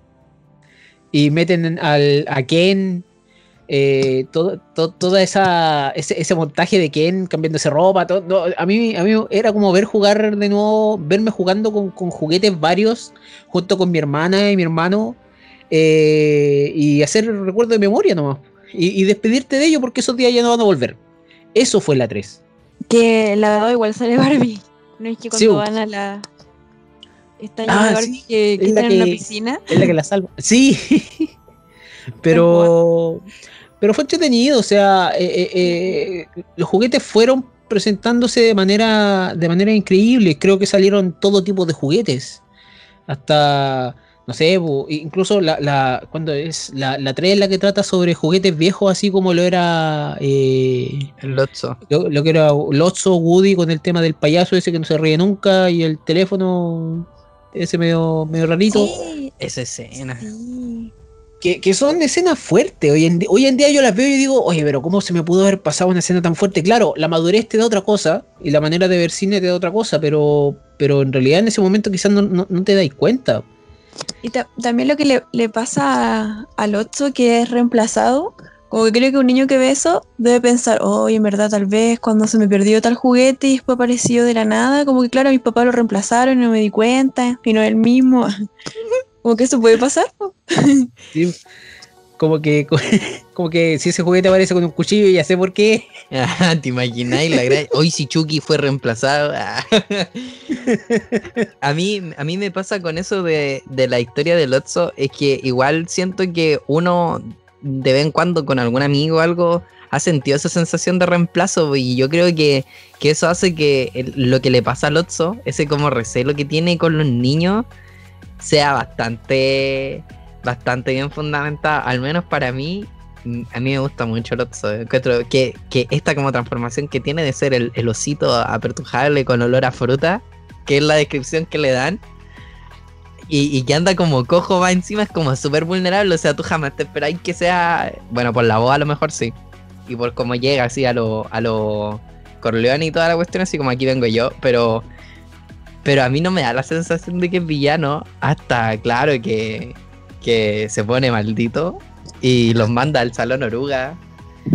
Pero aún así, yo siento que con Lotso puede que se haya repetido un poquito la fórmula del villano de la 2. Porque Ah, se sí. supone que también el otro no aparent- aparentaba ser bueno y al final el resultado que era él, ¿cachai? Que puso el control frente a Jesse para que le culparan. ah. Ah, pero sí, es que en la 2 el viejo quería fama, el, el, el dinero, y el, el viejo capataz quería... Quería volver a ser relevante. Sí, quería volver a ser relevante y en esta, eh, como que él está, vive al margen, Lotso vive al margen, el, el típico villano que quiere destruir el sistema. Eh, pero, pero es bueno eso, en realidad, ese, ese contraste. ¿Se puede repetir la fórmula? Sí, se repite, pero en realidad eh, eh, creo que es más el hecho de que se define más como villano, quizás Lotso es mejor que el viejo capataz, en ese sentido. Como Ah, villano. sí. Sí, sí, es cierto. Pero a mí me pasa, por ejemplo, que siento que igual a lo mejor el tema de que sea como una fórmula repetida pasa súper a segundo plano porque el tema de la película no es Lotso, no es como la rivalidad que tiene Lotso con los niños, sino es este paso del tiempo entre cabros nos mandaron a la guardería, ya no vamos a estar nunca más con Andy, cabros ya no vamos a estar nunca más con Andy porque se va a la universidad. Ese yo creo que es como la, la temática principal y el problema principal, más que realmente como Lotso. O sea, siento que el villano aquí es como más la situación en la que están que, que realmente el oso. Representar mejor eh, el trasfondo del Otso. En el caso del viejo capataz, como que él lo cuenta así, pero no hay como imágenes ni nada, como que no, no te llega tanto. Tú no, Claro. no- no empatizas tanto con él. Claro, no hay Falta flashback. con eso. Yo, yo creo que Pixar fue aprendiendo mientras iba pasando. Igual la primera Toy Story fue su primer largometraje. Yo creo que después de eso, entre retroalimentación y cosas, deben haber aprendido un montón de, de, de estrategia y cosas para hacernos sentir miserables, porque eso es lo que hace Pixar. Eh, gracias, Acuérdate que Pixar. se viene Soul en, para Navidad, así que yo creo que vamos a estar todos hablando cosas de nuevo. Llegó la hora de llorar, señores. Tal vez también eh, mostrándonos como el trasfondo del Otso, daba como un poco la esperanza de que uno creyera que él efectivamente los iba a ayudar cuando estaban a punto de ser quemados. Claro. Porque si no lo hubiesen mostrado así, no, que era malo todo el tiempo, tal vez tampoco uno hubiese generado así como, ay, a lo mejor ahora sí se redimió. La redención, claro. Entonces como más dolorosa una. Esa escena, esa escena que comentaba el Mati de cuando están a punto de quemarse. Sí. Qué dolor, loco. Qué terrible. Yo, yo recuerdo haberla visto, yo esa no las vi en el cine. Yo las vi. Eh, ¿O si las vi en el cine? Creo que sí. Bueno, pero yo creo que la 3 y la 4 son lágrimas puras. O sea, yo, yo siempre he sido bien llorón para todas mis cosas. Eh, aquí el, el Ale sale, sabe, yo todas estas de películas de animes que hemos comentado, yo las he llorado todas. He llorado todas las películas que hemos, emotivas que hemos visto en el podcast. Y, y no, Toy Story, la, la 3 fue desgarradora. Esa escena del, del fuego, cuando yo veo que se están a punto de morir mi- mi- mis personajes favoritos de una saga de películas que ya viendo hace tiempo y que no hay escapatoria, cuando aparecen los bichos verdes, estos los marcianitos. ¡Oh, qué alegría, loco! Máxima, súper poético, con la garra así. La garra. Eh, Magnífico. Sí, es que eso, no sé, creo que era Jessie como que estaba desesperada así como por tratar de salir y como que vos le toca como el brazo y como que uno, no sé, es como puro lenguaje no verbal, así como que tú sabes que ya como que ya Adiós. tranquila así. Adiós, sí, como que vamos a estar juntos hasta el final, así como, Hasta ay, el no sé. final. ¡Oh, qué mal! ¡Qué dolor! Quiero llorar. Permiso, voy un ratito al. Vamos a hacer una pausa para llorar. Si vamos a hacer una pausa para buscar confort. Eh, la 3, buena película. Y, y creo que la 3, yo creo que era, era el punto culmine. En el final. Sí, era, era el punto culmine para mí de, de lo que es eh, Toy Story. En base a, a que entre las dos primeras aprendieron que a pe- eh, el guion ya lo tenían muy bien preparado. Llegan a la 3 con un guion que fue. que, que para mí por lo menos supera la 1 y la 2. Eh, animación que ya la tenían en el, en el peak de, de lo que podían usar en el momento y, le dieron nomás. Eh, que los actores también hubiesen seguido vivos también para poder darle voz a los personajes porque yo en realidad no me imagino a, a, a, por ejemplo a, a Woody sino a Tom Hanks Oye, eh, Ale, tú que las viste en inglés, la escena del, del boss eh, español es. Porque yo lo siento, yo estas películas que la he visto de niño, yo ni llorando las veo en inglés. O sea, me genera un ruido terrible no, no ver al Woody hablando como Woody y al Buzz hablando como Buzz. eh, eh, es en español También, pero habla es- español así. No, pero- ¿Español coño? Sí. Oh, qué bacán. Sí, pero por ejemplo yo vi como un video donde mostraban cómo era esa escena como en varios idiomas. Y, y resulta que el, nuestra versión de español latino, el- que lo hicieron como españolizado, quedó mucho mejor que la de Mima España.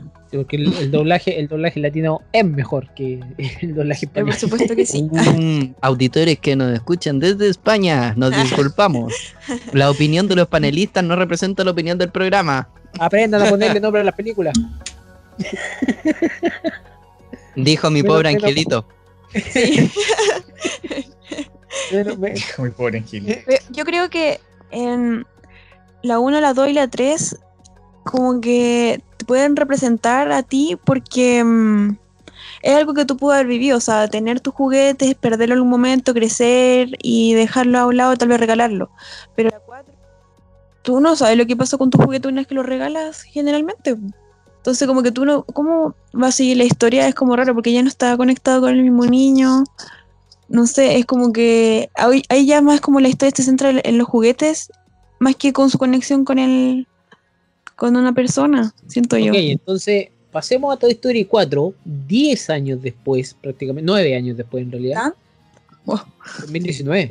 Sí, son Wow. hartos, son muchos Son- años, sí. Sí, son, son varios años después, o sea, en un plan que se suponía que había terminado en Toy Story 3, que de repente dicen, revivamos Toy Story, y revivieron Toy Story. Gracias Eh, Disney.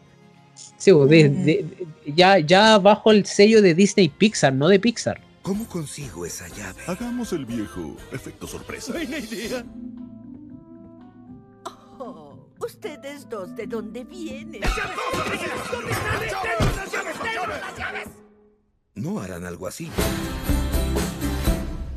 Esta película ya con el siguiente pic de la animación, ya aquí tenéis prácticamente podéis notar el pelo que tiene Woody en la Ah, barbilla. Es maravilloso, es maravilloso. Y en base a animación, yo no tengo nada que, que, envi- que- que decirle algo malo, porque en realidad eh, es, es pero sublime. O sea, a mí la animación de esa película me encantó, los colores, el tema, el tema de la paleta de colores, el tema de cómo se movían los personajes. O sea, se nota el avance de la tecnología desde la primera, desde Y el 1995 presupuesto también. a, Y la- a- podemos claro, saber la textura del material de los juguetes, porque creo que hasta Woody se le aplasta la cabeza. Como que yo, yo antes la veía como una cabeza más rígida, ahora sé que es de goma. Claro. Y Claro. la ropa, la ropa igual se siente súper, se ve súper suavecita, se ve como calentita la ropa del, del Woody. Los tipos analizando. Ya, Goody anda a vestirte Woody y pasa una noche de invierno en Chillán. Ah, no, pero nada, aguanta el invierno en Chillán. Pero, pero, pero, ya. Eh, Rocío, empieza tú con Toy Story 4. A ver, ¿qué te pareció? ¿Qué, qué es lo que opináis de Toy Story 4? Creo que, bueno, creo que fui la única que fui a ver al cine, la verdad, de todas, lamentablemente.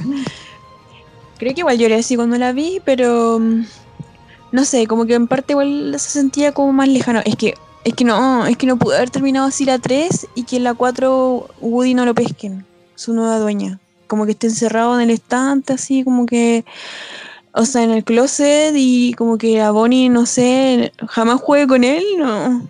Fue, fue terrible eso. Y además, ¿qué onda? Como que Andy se hizo una cirugía plástica. Cuando mostraban la escena del pasado, como que era otro niño.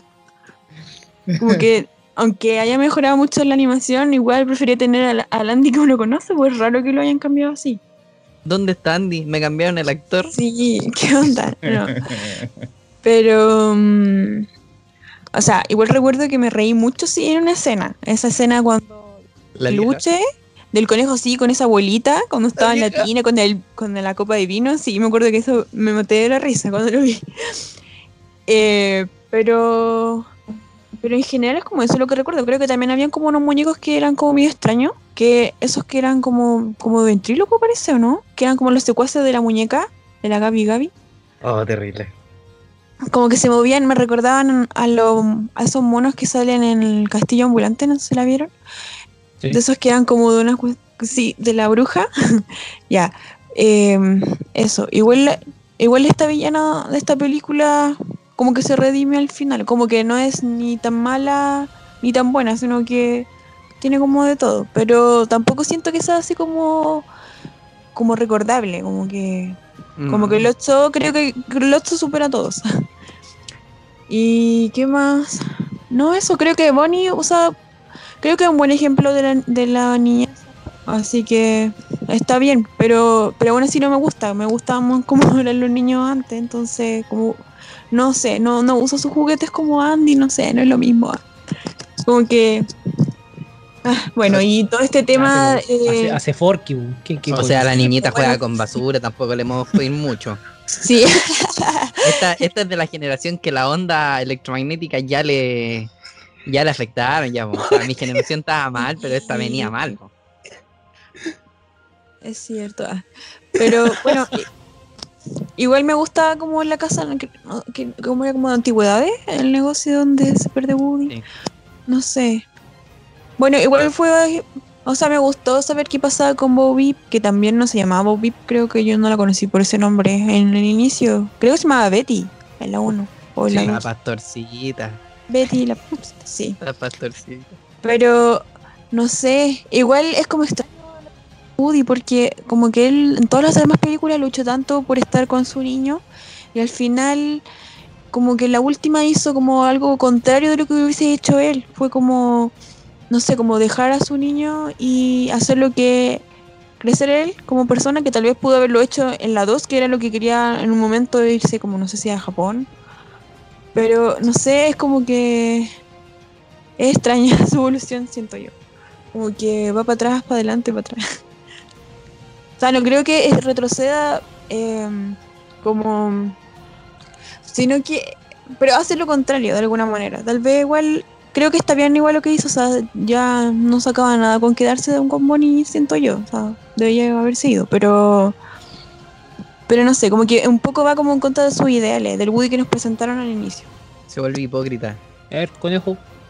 Toy Story 4. Ya, yo aquí vengo con el Change My Mind. A mí me pasa mucho que siento que la 3 era el final para nuestras generaciones. Yo creo que el paso, el, el hecho de que, de que el Andy le pase los juguetes a la Bunny no, no es simplemente un recurso histórico. Yo creo que es un recurso para eh, que Disney nos decía a nosotros, dejen de, no vayan a ver el resto de las películas porque esto es para los niños. Ahora vamos a partir con una nueva generación y vamos a sacar una nueva trilogía que con la que vamos a seguir ¿Dónde habré lucrando visto eso antes? con la que vamos a seguir lucrando. Así que esperen porque vamos a hacer el vamos a hacer la película ahora Toy Story de las juguetes.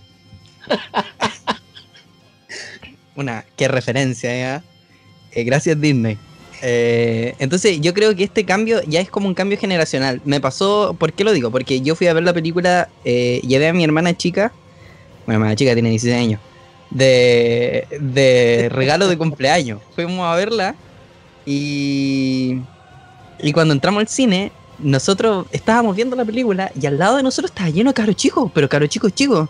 Y, y yo le decía, no puede terminar así la película, no puede ser que, que adiós, haya otro adiós vaquero, no otra vez, por favor. No me pueden separar a la dupla de oro, pensaba yo. Y con mi hermana llorando mal. Y la niñita que estaba al lado de nosotros nos hizo callar. Así como que... Y yo estaba como, espérate. Tú me estás diciendo callar a mí. Yo crecí con esta película. Yo llevo años viendo esta saga. No, me voy a hacer callar. Y ahí entendí. Yo dije, pucha, claro.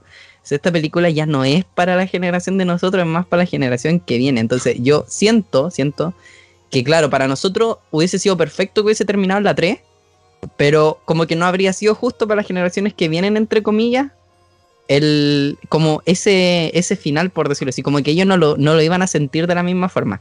Ahora, ¿por qué siento que la 4 sí es una película que, que yo aprecio que haya existido, a pesar de que, de que sí siento que el final de la 3 era perfecto, era destructor de corazón y al toque? Por, por el pato y el conejo.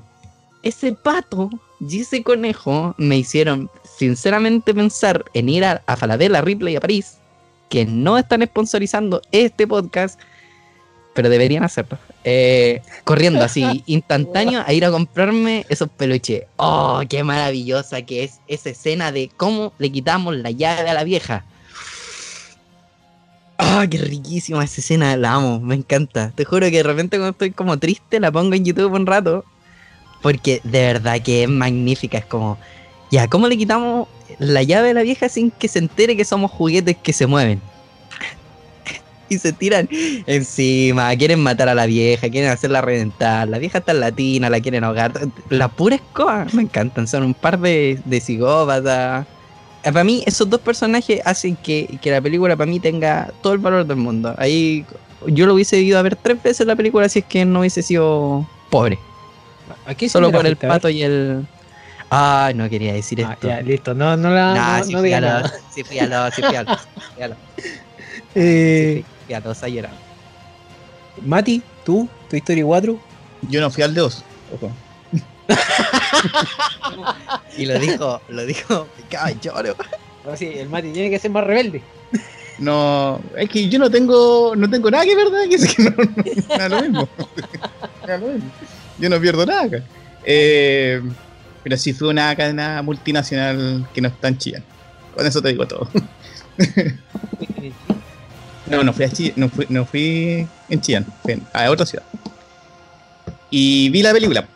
Eh, mira, comparto mucho lo que dice el Mati. Creo que cuando yo fui a ver la película al cine, eh, decía, ¿para qué? ¿Para qué otra película? Pero yo fui con mi sobrino. Mi sobrino en ese tiempo tenía 7 años. Y entendí que es, él la flipa- flipaba completo con la película. po. Yo, le, yo a regañadientes al lado, oh, de esta cuestión, ah", ¿cachai? Pero, pero me di cuenta que al final eso tiene que ver con que para uno los ciclos se cierran eh, cuando uno siente que tienen que cerrarlos. Entonces, si uno siente que la 3 era, era la historia que uno tenía, la- que tenían que contar, ya, terminó acá. Esto es una extensión de eso, ¿no? Pero, pero una extensión para la gente que quieren eh, volver a enganchar o que, o que nuevamente eh, quieran vender cosas, o para los niños nuevos que no conocen para atrás porque todavía ni existían, eh, poder meterlo en la, en la franquicia. Y ahí como que empecé a hacer concesiones con la película. Dije, ya, ok, quizás sí, la película está quizás dirigida para ellos y, y bien que exista, bien que exista es para ellos. Yo que trate de que se amolde a lo que yo creo que debería ser la historia, ahí yo encuentro que yo estoy mal. Yo hago el ejercicio al revés. Entonces, para mí, de primera, igual me molestaba la película, pero con el pasar del tiempo, como que me fue molestando menos. Y, y llega al punto en que yo llego a aceptarla. Digo, ya, si existe una Toy Story 4, quizás no era una historia que había que contar, pero existe, y no por eso la vamos a negar. Es como que, ay, me carga el sol, no, existe el sol. Siempre va a estar ahí. es como, como nada contra la corriente. Si está la cuestión, ¿cachai? Ahora, si le podemos desmenuzar cosas buenas a la película, sí, y puede incluso vivir hasta en paz con la cuestión. Tiene hartas cosas buenas, de hecho, la misma animación, ya es una cuestión impresionante. ya, yo, y esa cuestión ya no son juguetes, son, son actores. la música, la música, loco, impresionante cómo suena. Eh, eh, el apartado técnico, nada que decir. una yo creo que esta película también se justificó para ver cómo, cómo probar nueva tecnología con cosas ya aprobadas. Entonces, ¿cómo funcionaba esto? Y quizá, mira, viendo así como bien capa por capa abajo, quizá había algo de eso también. Entonces, el hecho que hayan aparecido estos nuevos personajes, el pato loco, es impresionante como... yo- de repente hasta se me olvidan los otros personajes como solo para ver el pato, porque como que- como Aparecieron tan poquito, pero Sí. opacaron instantáneo así. eh, Yo siento que opacaron a los protas en, Es en- en su pedazo de, tr- de, de pasadita. Sí, es que era, es que era lo- mira, lo- los juguetes antiguos eran los veteranos. ¿Cachai? Entonces como que este era como el, el- el relevo. ¿Cachai? Como, ya, aquí vienen los juguetes nuevos. Ojo, entre paréntesis, no son para ti. Cierra paréntesis. Vienen los juguetes nuevos. y vendamos de esto. Porque también eh, eh, el nacimiento de, de- de- de quizás de, una cultura que vienen haciendo de... Que, ¿Hay cachado? Cuando, cuando las guaguas les regalan cuestiones como cosas de guagua y se quedan jugando con la caja en vez del juguete. Son como los gatos. Como lo. Claro, bueno. Estamos, estamos hablando de desarrollo humano y sale con un gato. Como los gatos. Le compré un juguete al gato que quiere la caja. Claro. Quizás responde también a eso, pues. Como que, le- como que hace el saludo a eso, pues. Que hay, hay niños que no se quedan con el juguete y se quedan con el entorno del juguete. El, el hecho de que jueguen con un tenedor también eso habla de, de una exploración de la persona. De- en este caso el cabro chico. pues. Entonces, eh, puede inventar mundos con nada. Y, y ahí te das cuenta que eso, eso no tiene que ver con nosotros, pues no tiene que ver con que yo fui a ver a Woody, fui a ver a los, eh, Buzz Lightyear, ¿cachai? No, aquí te están mostrando un tenedor, pues, loco. Y con el tenedor tenés que ser feliz. Es un, es un tenechara, una, un, un cunedor, no, no sé cómo, estos para las maruchan. Sí, una, una mezcla Ni siquiera, ni siquiera para las maruchanes, el que viene en, el- el- la cuchara que viene en el uno más uno, al medio. Ah, claro, que no sirve para nada. Eso que no usáis. Claro. Entonces, como que al final te das cuenta que ya esta película eh, es la que uno tiene más fresco cuando, porque la fue a ver al cine.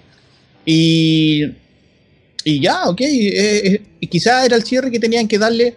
Porque a mí me da la sensación de que la 3 era un cierre como bien global.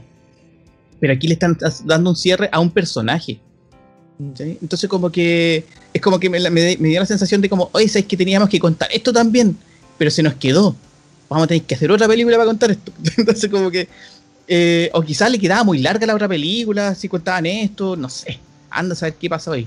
Pero, pero el hecho de que haya una cuarta película eh, responde a lo, a lo, al, al acontecer de ahora nomás. Sí, y quizás, no sé, pues si llegara a ver una de Toy Story 5, quizás, eh, no sé, pues van a, van, van a hacer celulares. En vez de juguete. Entonces como que no... Ya, pero, pero ya se trató de una película así, Mati. eh, ma- es malísima. Emoji. Ah, no, no, no, yo digo el aparato celular, no, Ah, no los emoticones. no, mira, ya había borrado de mi cabeza esa cosa. Y ahora te recuerdo una película tan mala como Emoji. Eh, A mí me gusta lo que estás diciendo porque eh, creo que pienso igual de- igual que tú. Bueno, somos los más viejos aquí, pero el, el- el tema- de nuevo el eh, tema. eh, eh, voy a recalcar eso porque resulta que Toy Story 4 yo cuando la vi la vi en Blu-ray ya, no, no, no- lo vi Con la original. eh, en una tele 4K y ya de- Cáchate. El Ale le veía los rayones a los ojos de los, de los No, juguetes. no, fui, fui a la casa, a la casa de un amigo a ver esa película. A la Y casa dijo, de ya veámosla porque ya, ya la tengo, me dijo. Y resulta que eh, estábamos en el tiempo de, los de los premios Oscar ya. O sea, ya se sabía que esta película estaba nominada. Yo habiendo visto las demás películas, yo veo esta película y digo, esta no es la gran cosa.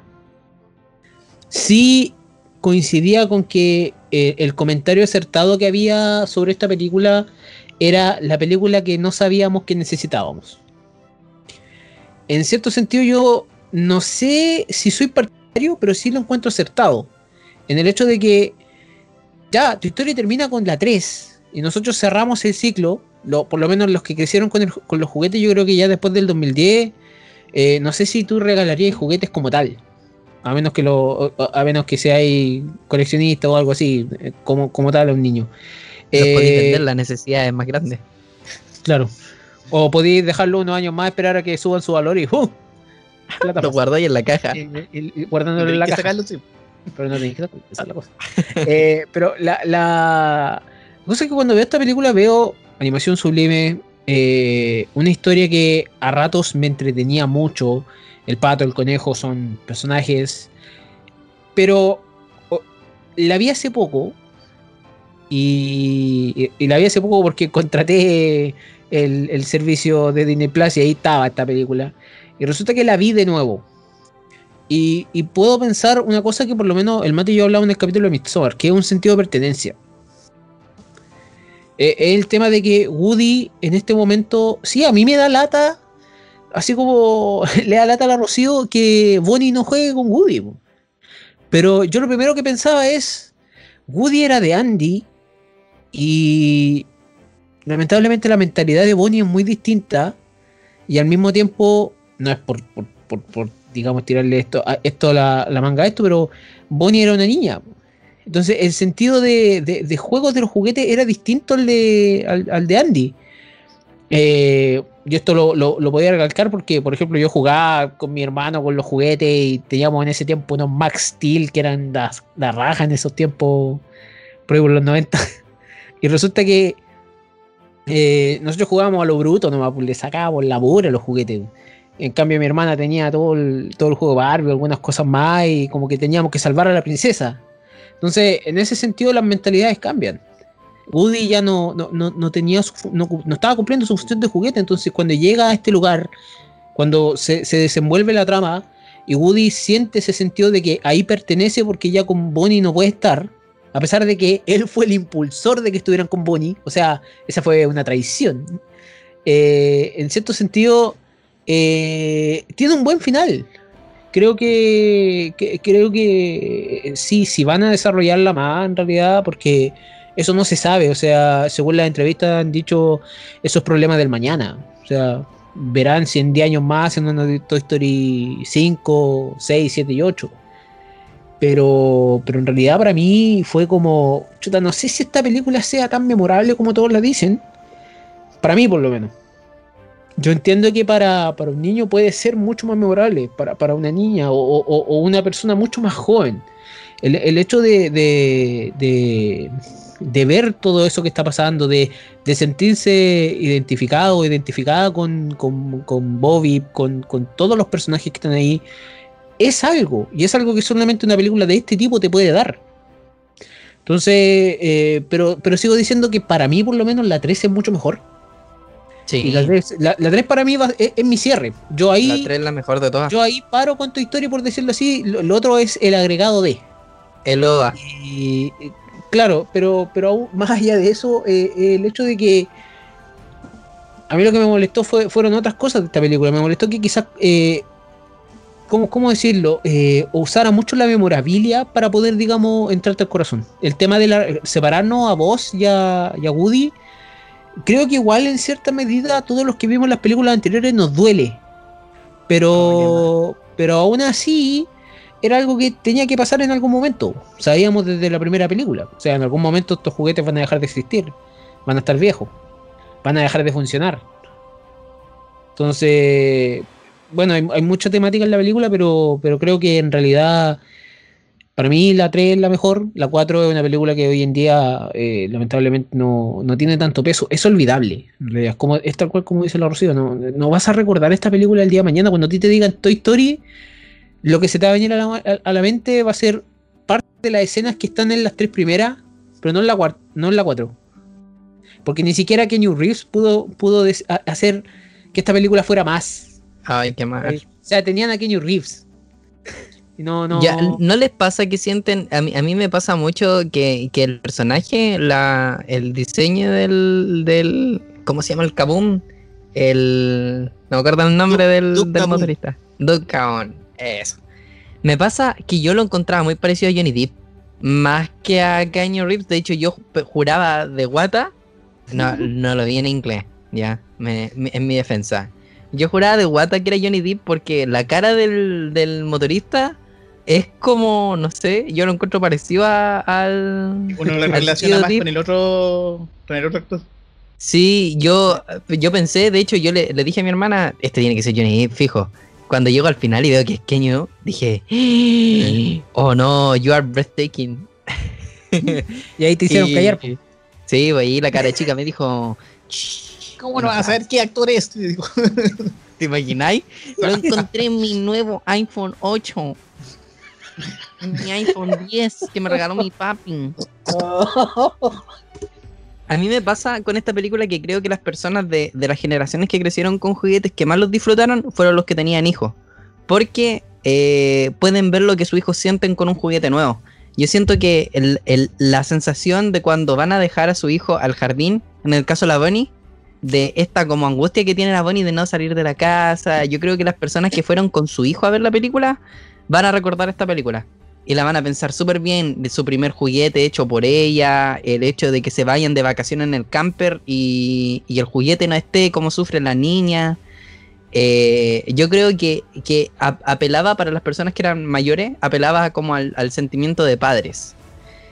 Y claro, lo que decía el Ale, esta, esto de, de cuando se separa el boss del, del, del Woody, yo creo que a todos nos pega esa escena porque es, la, es lo que uno siente cuando dejas de ver a un amigo. O sea, cuando ya termináis la etapa de que, no sé, pues estáis en la universidad o estáis en un, en un ambiente cercano y tu amigo se cambia de, ciudad, se va a otro lado y dejáis de tener esta sensación de cercanía en la que, pucha, salíais en las tardes con él o, o iban al cine juntos, qué sé yo, o lo veíais en la universidad y ahora se separan y cada uno tiene su vida, tiene su pareja, tiene su, su entorno. Yo creo que esa sensación a uno le pega porque uno la ha vivido. pues, O sea, tú en algún momento vas a tener que dejar, alejarte de tus amigos que eran tus mejores amigos, porque eran básicamente tu familia, porque uno puede llegar a tener una relación de amistad en la que consideráis ya como hermanos, pues son pseudo, son hermanos putativos.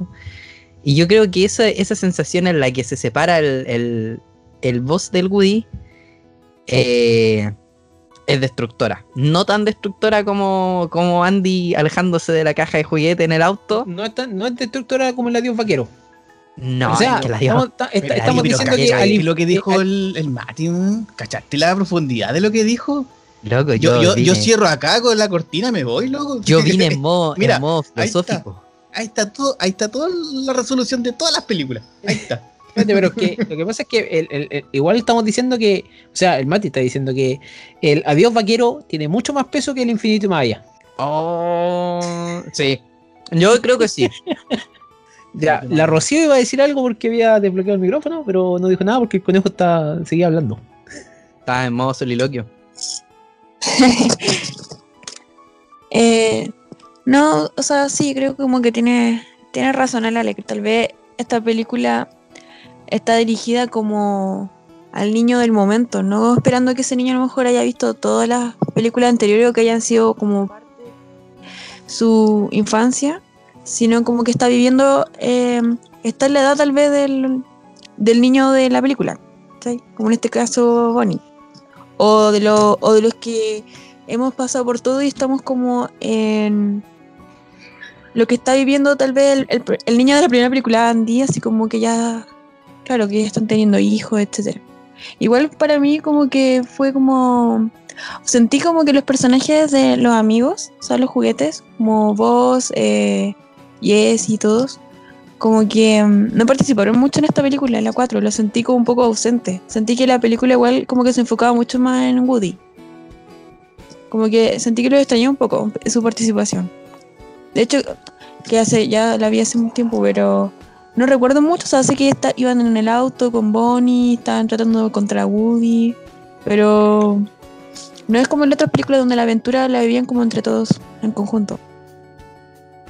Sí, aquí le vi solamente uno. Y cuentan cu- como que te, como que te dicen desde el principio que Woody se va a separar sí o sí. De alguna manera. Sí, como Pero que creo que la película va como en. Como que la aparición de Forky hace que Woody también se dé cuenta que, que ya. Ella también cumplió una etapa y debería pasar a otra. Como. Más. Y el Woody se pone en modo padre también. Porque trata de enseñarle al Forky cuál es su responsabilidad en esta vida. Tú vienes a este mundo a ser un juguete. Y vas a tener que ser un juguete. Entonces yo por eso siento que hace como este juego que las personas que van siendo papá es algo, es una película totalmente distinta a como la sentimos nosotros. Y... Y eso. Y quiero decir algo antes de... Yo creo que no voy a opinar más de la 4. Que creo que, que estamos todos de acuerdo que la 3 es la mejor película de Toy Story. Eh, a todo dar, gráficamente, la música, todo, el adiós vaquero. Ay, adiós Pero vaquero. igual la, la 3 es lo que es por lo que existen las demás. pues. No, por sí sola, Ah, sí, tal vez. sí, sí, sí, es cierto. No la primera, tenemos, vaquero. tenemos que hablar de la primera trilogía como la, me- la- la mejor hasta el momento. Sí, sí. Hasta el momento, claro, porque ¿para qué estamos con cosas? Disney Plus. Eh, llegó la hora de hacer películas por dinero, chicos. Eh, No, y aparte igual tiene Ojalá no se manden la gran Toy Story. ¿cuántos tiene? Tiene muchos. 25 años. n- Como ¿qué? 25 años. No, no, no, No. pero la cantidad de cortos. Sí, Ah, por. corto, chuta, yo ¿Son, ¿Son cuatro? ¿Cuatro o tres por ahí? No, son más. No, son muchos. Mira, si yo, mira, yo me voy a ir a la página de Disney Plus en este momento. Y tiene. El otro día le mandé una foto a la, a la Rocío, me acuerdo. Pues mientras que buscamos ese dato, quiero dejar algo para el récord. La Bunny es, es- es una maldita la cara chica porque el, el Andy fue con todo su corazón y vio al Woody y este le dice, mi vaquerito. Y este le pasa el, el- al Woody y le dice, cuídamelo por favor. Ni, ni 10 segundos de la 4 y ya estaba tirado en el closet, destruido el Woody. Como, no es tu hora de jugar, muchacho. Mala onda, mala onda la. Sí. Mira, tiene. Tiene. Está la Lamp Life, que salió. Esa, eso salió después de la Toy Story 4, que es la. La, lo que, la aventura, parte de las aventuras que ya viven eh, Woody con, con Bobby. Está Toy Story de terror, Olvidan el tiempo, hay por lo menos 1, 2, 3, 4, 5.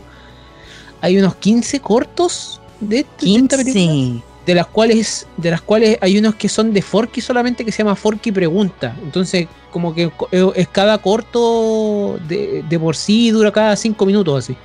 Donde Forky pregunta qué es el dinero, qué es un amigo, qué es ser un líder. Y como que cada juguete le explica algo. Yo recuerdo uno de Barbie y Ken que se querían ir como de, no sé si como de luna de miel o algo así. También. Como, como buen anime tenía que tener su episodio en la playa, bo. no puede ser que no vayan a que no vayan a la playa. Pero estaba Pero- nevando. Ah, creo que sí. Es raro, Ken. Cuando dicen que es raro, no, no, no. Pero eso me parece es una talla de la 3. Pero, pero bueno, yo creo que eh, lo que sí, bueno, yo tengo que preguntar esto, ¿ah? porque ya, yo creo que ya respondimos las dudas de Conejo, por ejemplo, de sobre si Toy Story 4 era necesario o no. Más allá de ser necesaria, era, algo- era algo que inevitablemente iba a pasar. Eh, ¿Ustedes creen que Toy Story 4 debería haber ganado los Oscar a mejor película animada? No. Uh, no vi las demás.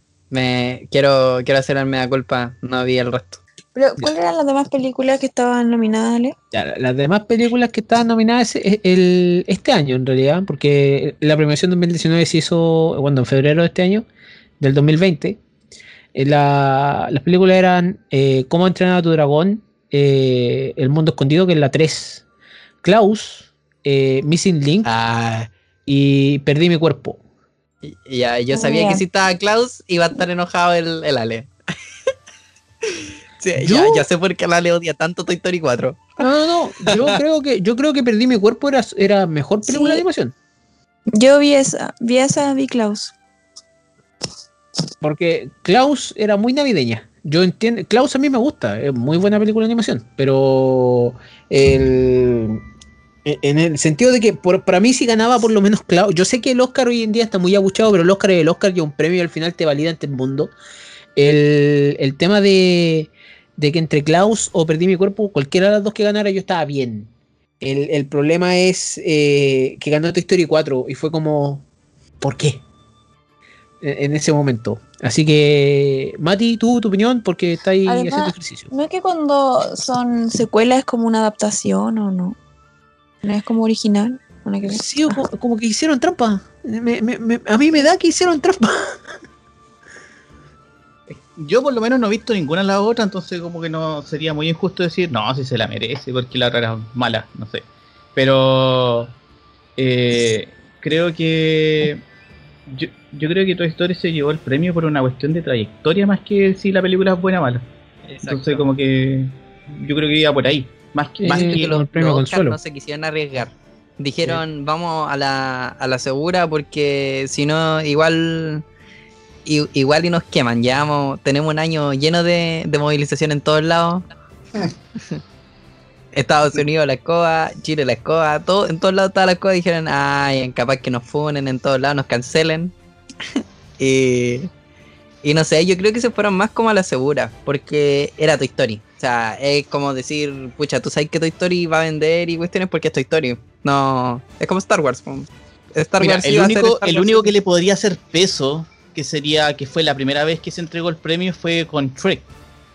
Que ahí se lo, no, se lo quitó, po, el, esa película, que fue la primera en ganar el Oscar.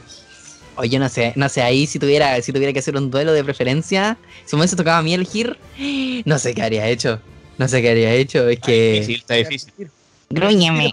Ya. Oh, Yo qué difícil. Creo que estamos llegando al- ya hemos llegado al final. Eh, palabras para el cierre, conejo. Nada, me encanta tu historia. Es algo que, creo que marcó mi, mi infancia y estoy muy agradecido de, de Pixar por haber traído, por haber hecho que el cine de animación fuera algo valorable para todos y que la gente empezara a querer hacer películas de animación versus estar haciendo las películas de animación como que eran para niños, hacer algo más, un poquitito más allá y generar esta competencia entre DreamWorks y, y bueno, de esta competencia sana, entre comillas, en la que salimos ganando nosotros los espectadores.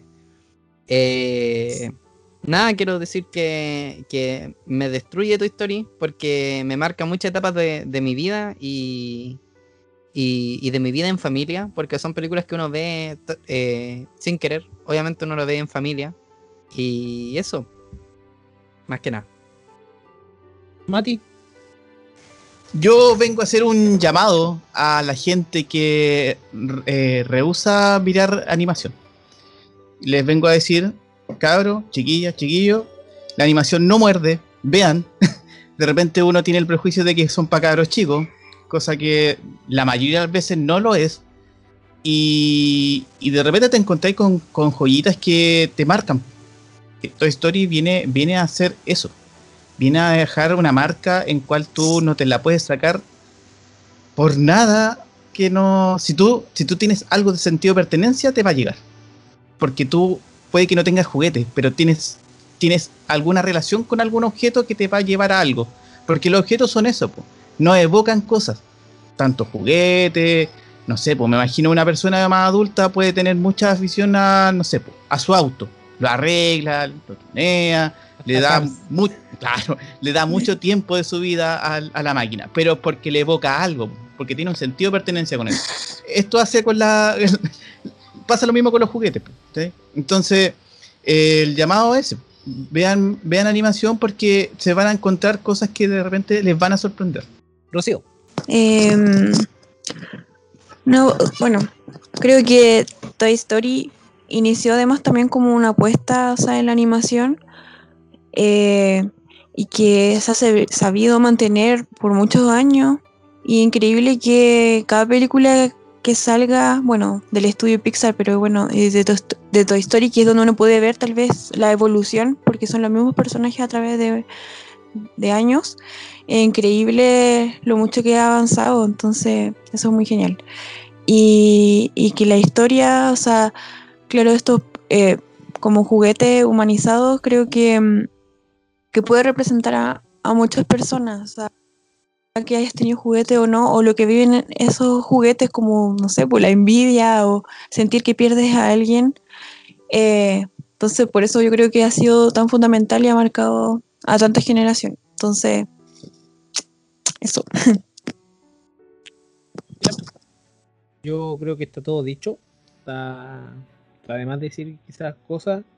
Así que inicio la- las despedidas. Muchas gracias a Rocío por venir, por darte el tiempo. Eh, y eso, y esperamos tenerte de vuelta en otra oportunidad. A ver Sí, si algún día nos coinciden las dos. Además, pues sí, con, con la Javi sabemos de las mismas cosas, yo creo, en, en gran medida. En, en algún momento pasará eso. Ya chiquillo. Eh, claro, hay que, hay que, hay que. Diciembre se viene duro para, para muchas personas. Ya estamos en diciembre, no puede ser. Bueno, por lo menos Bueno, no, pero este casi. Pero llegamos. Bueno, aún, es- aún puede pasar mucho en, ah, en 31 Saquen sus días. colas de mono. Saquen sus colas de mono an- antes de que el gobierno no los quite. Saquen sus galletas de jengibre. Eh, iba a decir su de chaleco su chaleco navideño, pero nosotros nos morimos de calor aquí. Gente que nos escucha en, en el extremo norte del, del, del mundo, acá hace calor. Así que no nos deseen si es que no usamos chaleco y estamos tomando chocolate caliente porque hace calor acá. Vamos a tomar bebida.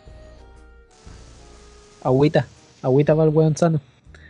Eh, Sería eso. Eh, nuestras redes sociales siempre están disponibles. Arroba el Club de la Esquina en Instagram, el Club de la Esquina en, en- en Facebook. En Netflix. ¿En Netflix dije? Oh, No, ¿Te pensé que imagináis? casi- Ah, El Alex yo- quiere dar te una juro- noticia. te nuevo juro que yo pensé que dije en Netflix. qué pro. Sí, ya, ya estamos en Netflix ahí como audio, como audiolibro. Así que eso sería, gente. Nos vemos en otra oportunidad. Que estén muy bien. Adiós, Adiós. vaqueros. Chao, chao. Adiós, vaquero. Al infinito y más allá.